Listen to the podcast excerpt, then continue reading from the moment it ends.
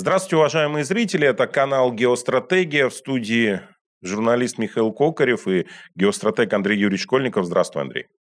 День добрый. Андрей, хочу э, поговорить с тобой вот на какую тему. Тут у нас э, Турция, да, становится потихонечку большим энергетическим хабом для э, Европы и Ближнего Востока. Владимир Владимирович туда и газ, и, или, э, будет поставлять, и, как я понимаю, с нефтью там все будет неплохо. А те, кто хочет, покупайте у них, у Турции имею в виду. А в том числе там мы строим и большую эту атомную электростанцию, электростанцию атомную Аккую. Это хорошо для Турции и, возможно, хорошо для европейского бизнеса, который сейчас будет переезжать. Им не нужно в Китай, не нужно а, в Соединенные Штаты, вот можно в Турцию. Это с одной стороны. С другой стороны, опять же, сирийский конфликт, в котором Турция участвует, это курды, это следующая проблема – Третий вопрос, вот прям горячий, ну, третья ситуация, это вступление Финляндии и Швеции в НАТО. Турция блокировала это в прошлом году, и в этот раз она прям вот совсем э, обиделась, потому что в Швеции подвесили чучело Эрдогана, видимо, масленицу справляли кверх ногами за ноги, и еще и Коран сожгли, за что извинялись все, кому не лень.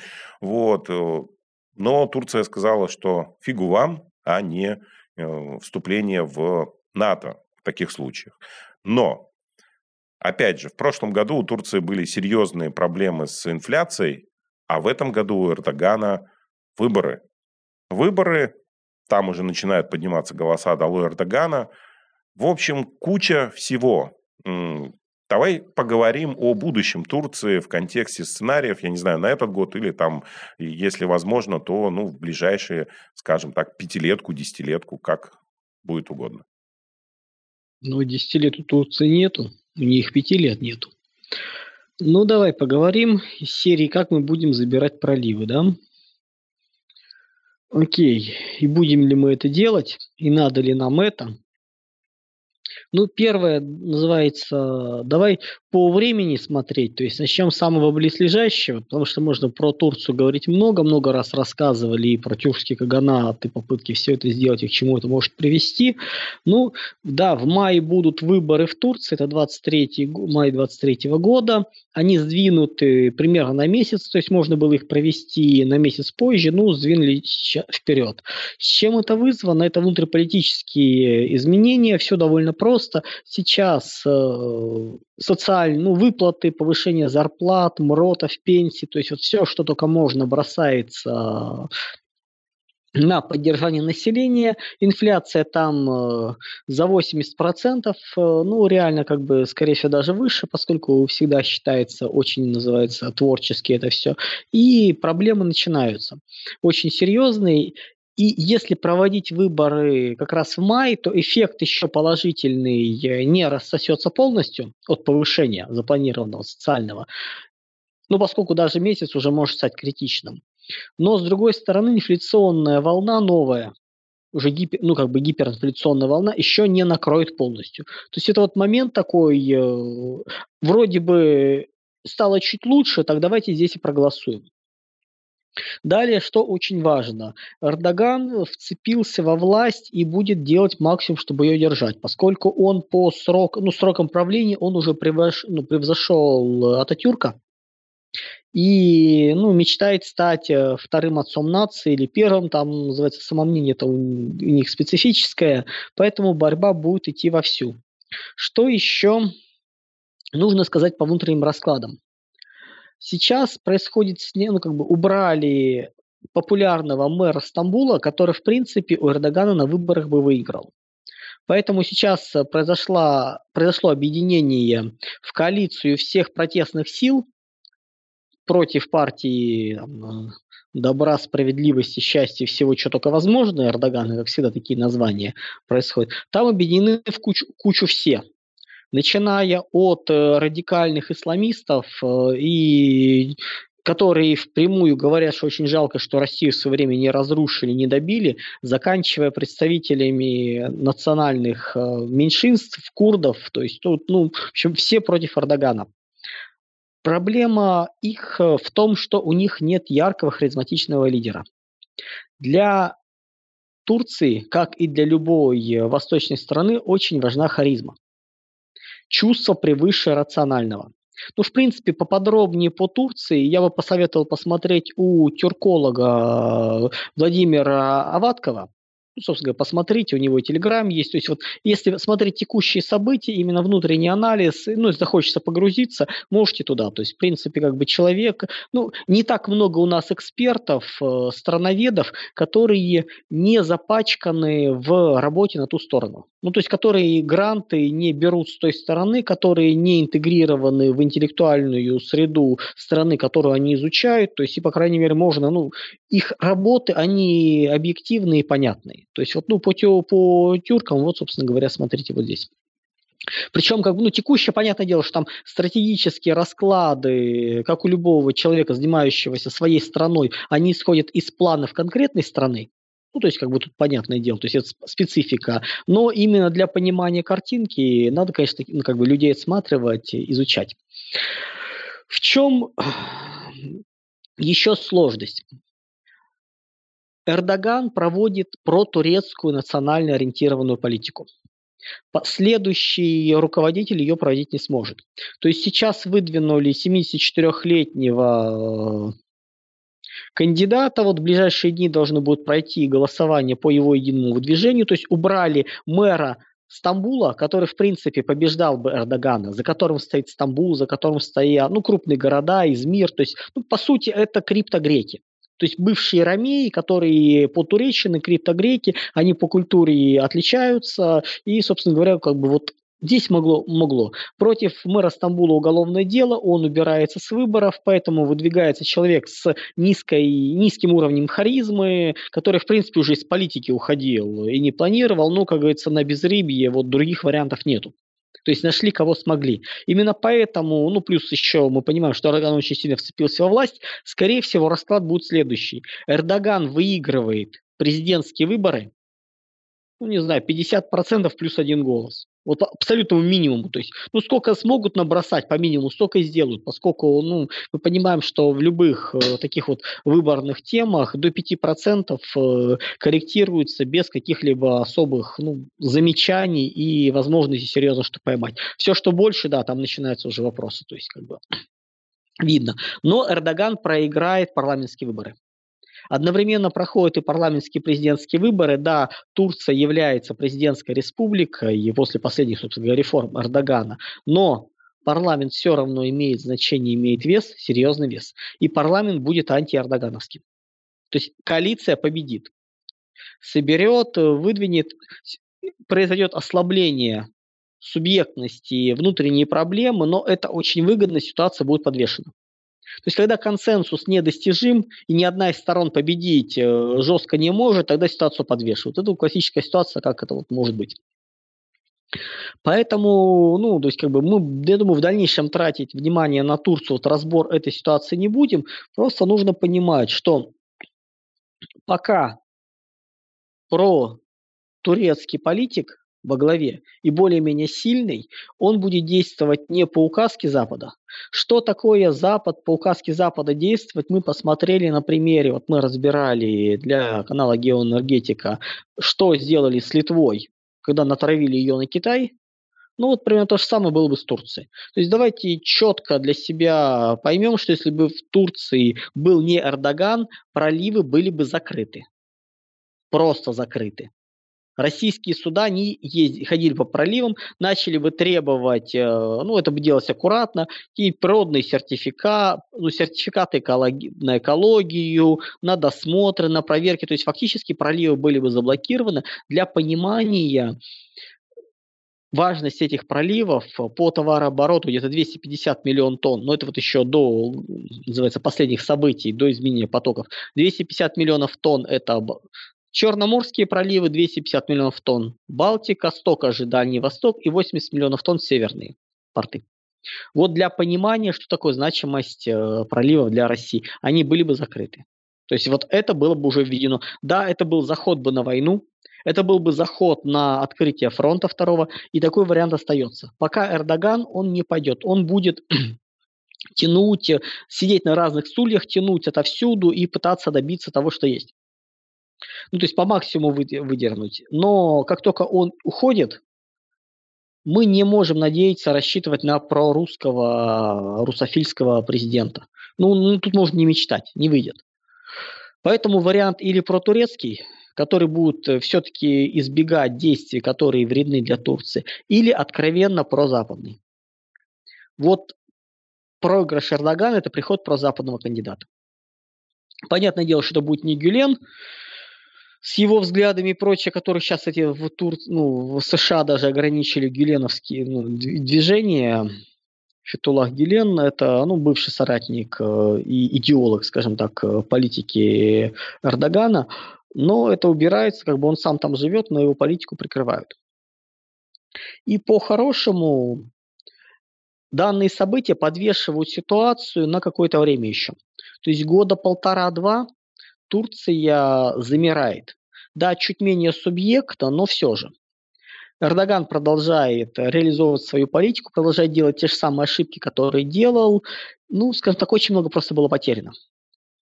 В чем беда происходящего в Турции, собственно говоря, все про эти хабы? Ну, во-первых, Турция претендует на то, чтобы стать великой державой, даже не региональной, а великой. Но у нее на это нет ресурсов. В принципе нет. Никаких. Да, у них есть концепция, давайте сделаем э, там, каналы, пути, то есть пустим через Турцию всевозможные потоки. Эти вот коридоры всевозможные, это как раз логика именно Турции, они везде. Зерновой коридор, нефтяной, газовый, дипломатический, какой угодно. То есть Турция хочет стать перекрестком э, всех потоков. Проблема в том, что мир стал настолько связан и плотен, что уникальности географического положения Турции нету. Вот только Черное море она перекрывает, все остальное решается без нее. Пустить самолеты не через Стамбул, а через другой крупный аэропорт на Ближнем Востоке проблем никаких нет. Ну, принимается решение и все. Пока есть, соответственно, пока, пока нет торгового, канала, торгового пути север-юг, это Россия, Иран, э, Индия, Турция имеет влияние на, на потоки, идущие через Черного моря. Как только он появляется, то битва для Закавказья, для Турции чем еще принципиально? Тем, что это остановка проекта Север-Юг. Как только он появляется, Босфор перестает быть значимым настолько. Проливы. То есть в средней долгосрочной перспективе это очень болезненный проект. То есть Турции даже может быть, э, ну, на самом деле, сопоставимо прорубить канал в Среднюю Азию к тюркским народам, это, это Грузия, Азербайджан, Каспий и далее называется, и далее уже выход потом на Китай, и препятствовать построению канала Индия, Иран, э, Россия. Ну, собственно говоря, тут мы расходимся. Но это национальная политика. Понятное дело, если бы Соединенные Штаты напрямую управляли Турцией, то давно бы уже все пылало из Средней Азии и Закавказья, проливы заблокированы, ну, вплоть до военных действий э, с Россией бы уже было. То есть мы бы сейчас воевали на два фронта, даже на три фронта. Закавказье и Средней Азии. Но Эрдоган пытается ловить рыбу в мутной воде. В чем, собственно говоря, значимая ошибка того, что делалось Эрдоганом? То есть у него, как бы, как я уже сказал, нету географической э, предопределенности для создания коридора, для создания перекрестка, о котором он мечтает, о котором мечтает Турция. И проблема в том, что как, ну, точнее как их удача, что когда распался Советский Союз, в странах э, тюркоязычных, Средняя Азия, ну, то есть тюркские народы, появилась пустота. Культурная, политическая, куда тоже полезли турки. С разговорами про создание единой э, нации, ну, в турецком языке тюркский и, турк, и турецкий – это одно и то же слово. То есть у них нет различия, для них и татары, и туркмены, и казахи, и уйгуры – это все турки. Ну, вот, вот так вот. Это для них очень важно, поскольку ну, с точки зрения реально, сколько в Турции, кого по этническому составу, никто не знает. Не проводятся такие переписи.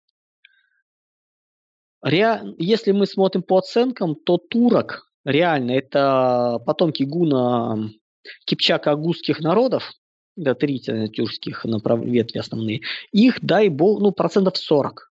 Все остальное это курды, это кочевые народы иранского, ну, как бы, с иранскими языками, то есть они из разных э, корней, ну, в принципе.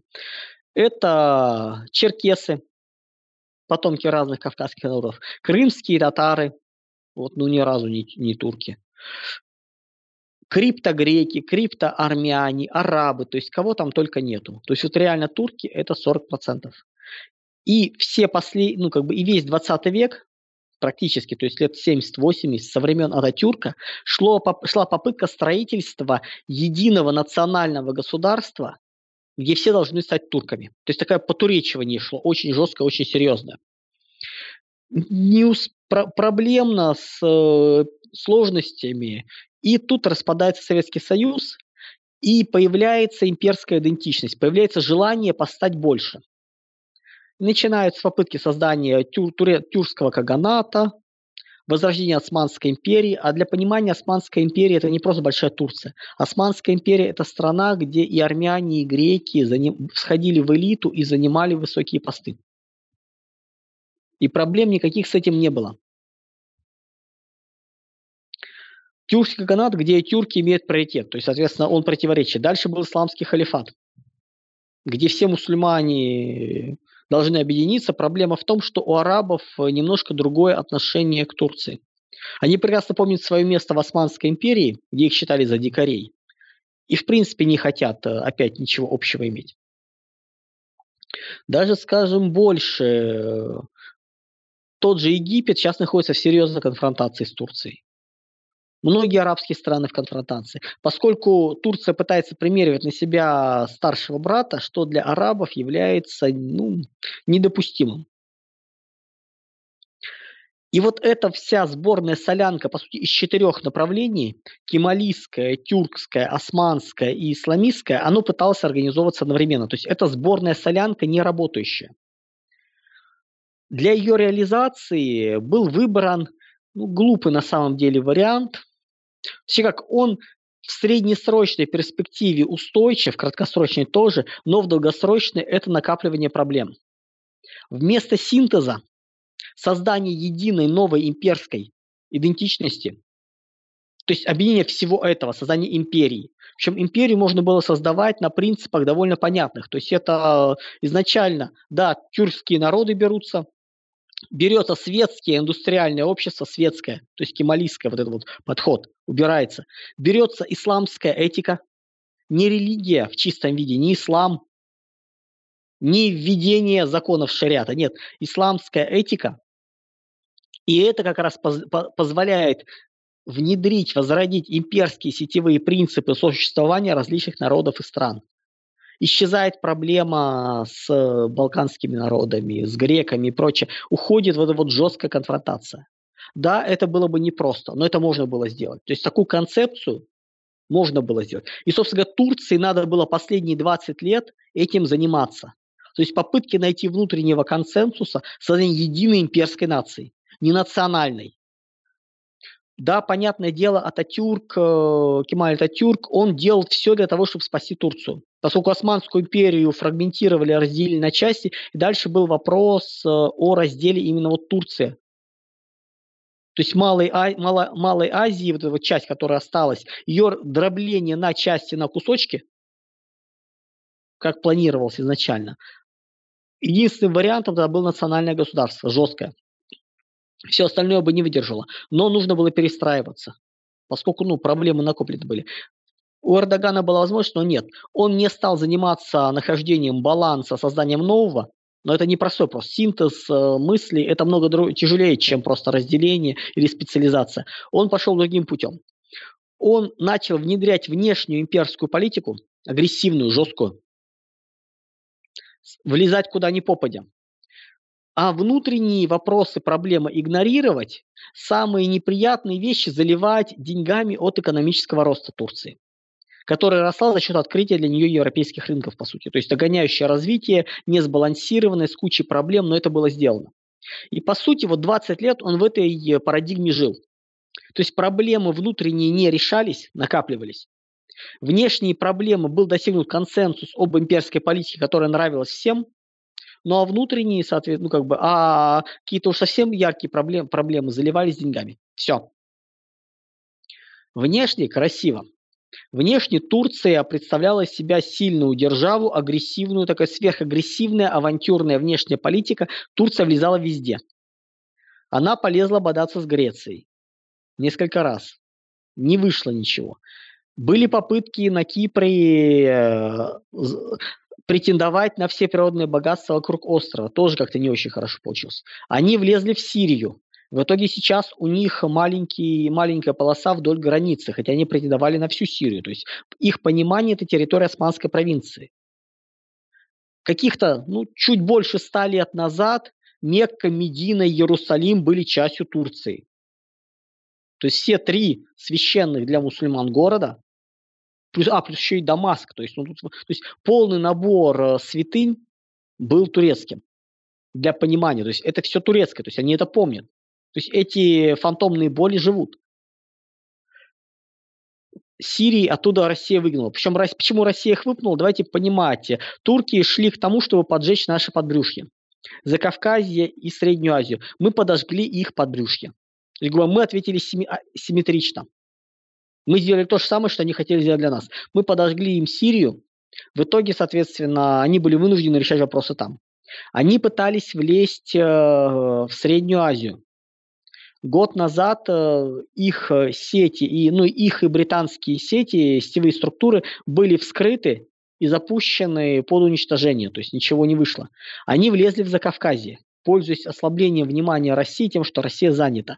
Да, сейчас идет попытка выстраивания, продавливания Армении, не есть, называется, хорошо. Плюс э, даже попытки строительства одного государства, ну, два государства, один народ с Азербайджаном продвигаются, но давайте четко понимать, что это все довольно быстро закончится. Стоит только России принять политическое принципиальное решение о запуске, ну, как бы, о возможности для Ирана войти в Закавказье. А это надо делать. Для баланса сил нам нужно, поскольку, ну, как бы, чтобы Иран более активно играл в Закавказье. В Сирии мы с Ираном замечательно вместе работали. Вот то же самое нужно по Закавказью. В том смысле, что роль должна усиливаться. Если у вас есть река или ничейная территория, вы все равно не можете ее полностью контролировать не проходят, не просто так границы проходят не по берегу, а по середине фарватера. Вот условно говоря, разделение а, влияния в Закавказье сейчас нам нужно просто по причине того, чтобы, ну, пока у нас нет возможности полностью решить проблему с Авсайда, чтобы Иран помогал. С Ираном мы договоримся. Это имперские структуры, плюс Иран нам нужен будет в далеком будущем, плюс Иран это север-юг. Стратегически важный в средней и долгосрочной перспективе проект. То есть транспортный проект, он нужен. Поэтому нужно договариваться сломать Турцию. Дальше Турция пыталась влезать на Балканах. Они активно скупали всю местную промышленность, местную экономику. В итоге это все закончилось тем, что на Балканы пришел Китай. И скупил все, что только можно. Все. То есть Турцию выдавили. Они лезли в Ливию, которая тоже когда-то была турецкой провинцией османской провинции, закончилось тем, что их отодвинули оттуда, и вплоть до того, что Египет э, в любой момент готов ввести туда войска. Для наведения порядка, если Турцию усилит влияние. Они полезли в Катар, когда Катар начал э, борьбу с Саудовской Аравией. Арабы между собой договорились. То есть таких вот элементов, куда они влезали много, и везде у них было красиво, ярко, было авантюрно, но результата не было. То есть они умудрялись заскочить за территор- на территорию больше, чем могут удержать. В итоге их отбрасывало каждый раз назад. Поэтому перспектив-то у Турции как раз развития нету. Внешнеполитических э, сильных нету шансов, но они продолжают бороться. То, что, с чего начал Михаил по поводу НАТО, тут все более-менее понятно. Турция э, идет на базарный шантаж. Ну, классический такой рыночный, базарный э, подход э, Востока. Вытянуть по максимуму, наплевав на долгосрочные последствия. То есть они сейчас пытаются нагнуть не только Швецию и Финляндию, они пытаются нагнуть всю Европу и США в том числе. Требуя, требуя, требуя. Если выполняют, они повышают ставки. Выполняют, повышают ставки. То есть их задача дойти до красных линий. И они их ищут сейчас. Собственно говоря, жесткая реакция там, с оскорблениями, с переходом на личности, э, с Кораном, это сейчас играет на, в пользу Эрдогану для выборов. Ну, по сути, конечно, и шведы, и финны допустили ошибку, нужно было просто игнорировать, подвешивать вопрос. Они перешли к оскорблениям, ну, как бы дали Эрдогану шанс. То есть с точки зрения Запада, который ставит как раз на противников Эрдогана, это глупость. Ну, что сделать? И вот если бы Турция в свое время занялась внутренней, внутренним изменением синтезом, и только потом перешла к внешней, мы бы сейчас имели очень интересный исламский мир, состоящий из трех частей. Условно говоря, вот как мы говорили, светская Турция, исламская, индустриальная, интересная, с имперскими державами, арабский мир во всем его великолепии и шиитский проект Иран. Вот такой треугольник, это было бы баланс, э, ну, исламский мир бы очень резко усилился. То есть его субъектность, его понимание, его возможность договариваться усилилась бы. Это было бы уже против, ну, как бы тройственный э, три полюса, устойчивая система, разнообразная, многообразная, работающая по-разному, то есть можно было уже работать. Но Турция не пошла по сильному варианту, пошли по более слабому, внешнеполитическое. Но это примерно как э, долгие годы было в России. У нас внутренняя политика была отдана на откуп э, черт знает кому. Ну, кстати, тут переживали, почему Мау отпустили. Ну, вот, собственно говоря, судя по всему, Мау всех сдал. Это высшая школа экономики. И несколько месяцев посидел в тишине, никого не дергая, а потом уехал в Израиль, подписав, называется, бумагу о том, что он, я устал, я ухожу. Ну вот, явно не просто так, явно он называется, много чего под, за это отдал. Много какие старые обязательства были полностью погашены. Ну, то есть, все. Вот у Турции примерно такая ситуация. Внутренняя политика отдана на обычный пиар, шоу-бизнес там, и не имеющий отношения к реальности. Внешняя политика красивая, имперская, ну, без попыток ее изменить. У нас, слава богу, изменения пошли, начались э, разговоры. В частности, например, ну раз э, очень интересно бывает читать, какие новые проекты, объекты запускаются. То есть вот много чего интересного, как бы, если ладно, не будем называться здесь рассказывать, все-таки геостратегия. Но движение идет. У Турции даже намека на это нет. Не нужно ждать от, ждать от Турции, что она по экономическим причинам сейчас упадет, поскольку большая часть эрдогановского электората – это все-таки сельское население, которое живет практически на подножном корму. Ну, то есть это внутри общин, э, обмен, то есть разделение труда там на уровне большого села, маленького города, вот, вот так вот. И они живут, и пока нету потребности в новом оборудовании, в покупке техники, в замене инфраструктурного оборудования, у них особых изменений не так много, то есть это терпимо. Для городов, конечно, это удар очень серьезный, поскольку ну, там импортная структура, в структуре импорта, в структуре потребления импорта много больше. Поэтому то, что мы сейчас наблюдали, то, что мы наблюдали в начале 2021 года, когда экономика Турции выдала фортель и улетела в гиперинфляцию, обрушил, ну, обрушился валютный курс, это был показатель того, что Тур, Турция надорвалась. У Турции нет сильной экономики для того, чтобы выдержать. И ее образ, вот этот красивый, он исчез. Если раньше нам рассказывали про великое будущее тюрок, как это вот будет Турция такая сильная, там стало понятно. То есть там тогда был шок для всей этой турецкой элиты, которая, ну, про турецкая элита, которая была воспитана и которая вот думала. Сейчас этого много меньше. Ощущение несокрушимости ушло, понимание приходит, и давайте понимать, что, ну, плюс еще что сделала Турция ошибочно, она сделала акцент на внешние изменения, до, играть в долгу. То есть это не то чтобы ошибка, ну, скажем, сейчас события пошли по быстрому, в быстром темпе. Быстро, четко, красиво, с высокой скоростью изменения и изменений и влияния оказывают э, факторы краткосрочные. Военная сила. Вы можете несколько десятилетий воспитывать пятую колонну, кормить ее через всякие НКО, объяснять им, как нужно себя вести, но когда начинаются военные действия, вся эта пятая колонна проявляется, ее просто выгоняют. Что мы сейчас наблюдаем э, в России, где все эти ребята разбежались. А те, кто не разбежался, те, кто, называется, показал, кто он есть, просто отстранены от э, рычагов. Да, это процесс не быстрый, но он идет. Потихоньку это все вычищается. Вот давайте четко понимать, когда Россия будет забирать ближний круг, в том числе страны, где Турция планировала свое влияние, где она произвела воспитание, будет очень серьезная чистка элит. Победитель определяет, кто элита, кто нет. Если в стране нет многопоколенчатой, устойчивой системы элит, ну, условно говоря, когда у вас 5-7 поколений передается из семьи в семью, то есть на уровне умных денег хотя бы, то заменить элиту – это вопрос э, ну, несложный для внешней силы. Мы победили, например. Возникает вопрос, кто будет элитой, там, Казахстан, Туркмения, Узбекистан, далее по списку. Они попали в нашу зону влияния. Не, не в пан-регион, в зону влияния. Понятное дело, что на, на верхние места пойдут люди из местной элиты, которые прорусские.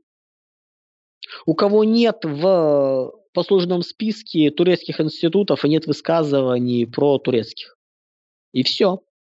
И окажется, что все вложения десятки лет в воспитание новой элиты привело к тому, что маленькая маргинальная группа, протурецкая и не более, никто не занимается полностью перевоспитанием всего народа. Как правило, влияют на элиты с тем, чтобы в будущем эти элиты повлияли на все остальное население. Вот сейчас в тюркских странах Турция очень хорошо повлияла на местные элиты, на молодежь.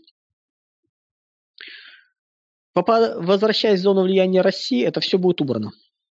Кириллица вернется, протурецкие товарищи будут обратно отпущены в народ. Им будут куплены носки, выданы и сказано, Доби больше не слуга народа, Доби свободен. Он может стать частью народа. Собственно говоря, то же самое будет относиться и к территориям другим, которые войдут. То есть кто будет здесь элита, определять будем мы. Определять будет победитель. Поэтому нужно четко понимать. Что у нас по поводу Турции? То есть 23 год, э, как я уже, как называется, с чего мы начали, Эрдоган, скорее всего, побеждает, ситуация проходит без проблем особых, и возникает вопрос, какова наша политика по отношению к Турции. Если турки рассматривают нас как объект, как территорию для экспансии, мы должны делать то же самое. Турция для России должна быть объектом, территорией экспансии. Нам нужны проливы в будущем. Неважно, будет ли это протекторат, присоединенной территории, неважно. Как только в Турции уходит протурецкий президент, условный Эрдоган, даже не условный, так, реальный Эрдоган, то у нас возникает вопрос, что делать? Ответ простой. Запускаются процессы распада Турции, фрагментации. То, что мы сейчас помогаем Эрдогану, да. То, что мы помогли ему выдержаться во время переворота, да. Потому что это выбор между плохим и очень плохим. Вот если выбор начинается между очень плохим и ужасным, нужно запускать процесс. Тут и курды, тут и много чего еще. То есть как сделать так, чтобы Турция пошла под распад с учетом ее внутренней нерешенных, внутренних нерешенных проблем, отсутствия синтеза единой идентичности, единых понятий, это вопрос времени. Нам нужен Константинополь, нам нужен Измир, Северный Кипр. Где живут ромеи, то есть это потуреченные э, греки, ну как греки, не современные греки, а Римской империи, которым э, довольно легко объяснить, что они немножко другие, они без проблем ну, у них как бы так идентичность есть. Будут переходить э, в новый этнос, ну, то есть распад этноса на части пойдет. Да, понятное дело, они не покрестятся все дружно, но волна, то есть что это будет этнос, в котором есть и мусульмане, и христиане, он станет нормой в зависимости от. Поскольку ну, население Стамбула это ну, потуреченные. Они это прекрасно помнят. Особенно если это выгодно политически, масса населения как раз к этому будет готова. Так что вот такой вот у нас момент. Поэтому есть ли у Турции шанс выжить? Небольшой. Для этого нужен или крах, сильное ослабление России, Сильное, очень сильное ослабление. Или стать для России младшим партнером-союзником, чтобы лет через 15-20 ударить в спину. Это мы описывали в стратегии «Новая Орда». Можете набрать ну, в поисковике «Новая Орда» Андрей Школьников. Там подробно описано. Чем эта статья интересна, что она стала знаковой. Она очень серьезно повлияла на действующую парадигму понимание возможного союза с Китаем в формате Новой Орды. Четко аргументировано. Для людей, которые даже были сторонниками именно вот этого возрождения державы Чингисхана, сухопутной Новой Орды, союза с Китаем, стало понятно, что это Сдача Китаю – это сдача Турции в перспективе. Что это смерть для России через 20 лет. И фактически после этого сама идея Новой Орды стала закрываться. То есть темы разговоры пошли в массы, как в свое время книгой э, про русский ислам, ну, про ислам в России, Роман Силантьев, это исламовед, э, закрыл тему русского ислама, просто показав, что это такое, насколько он распространен и почему. Есть миф, а есть реальность, то есть проехав по всем фактически областям, республикам, собирая информацию, показывая, какие реальные цифры, он закрыл в свое время проект э, Гейдара Джамаля «Русский ислам», который он активно продвигал. Все. Вот так же, соответственно, проект «Новая Орда» по сути закрыт. Это про-турецкий, про-китайский проект, поставить Россию за них зависимость. Мы пошли своим путем. Да, мы сейчас идем путем Третий Рим. Ну, это, по крайней мере, наш путь. Плюс с тем ухудшением отношений с Европой, с той ну, так, разочарованием Европой, которое присутствует у нас, чем серьезным разочарованием, Европы не только вот современной политической, но и вообще в целом, и даже консервативной частью. Шансы на то, что Третий Рим пройдет для нас относительно безболезненно, и мы сможем потом двигаться дальше, все равно возрастает. Поэтому наблюдаем за Турцией, улыбаемся Машем. Наблюдаем за Турцией. Спасибо большое, Андрей Юрьевич. Спасибо зрителям, что смотрели. С нами был геостратег Андрей Юрьевич Школьников. До скорых встреч. Всего доброго, друзья.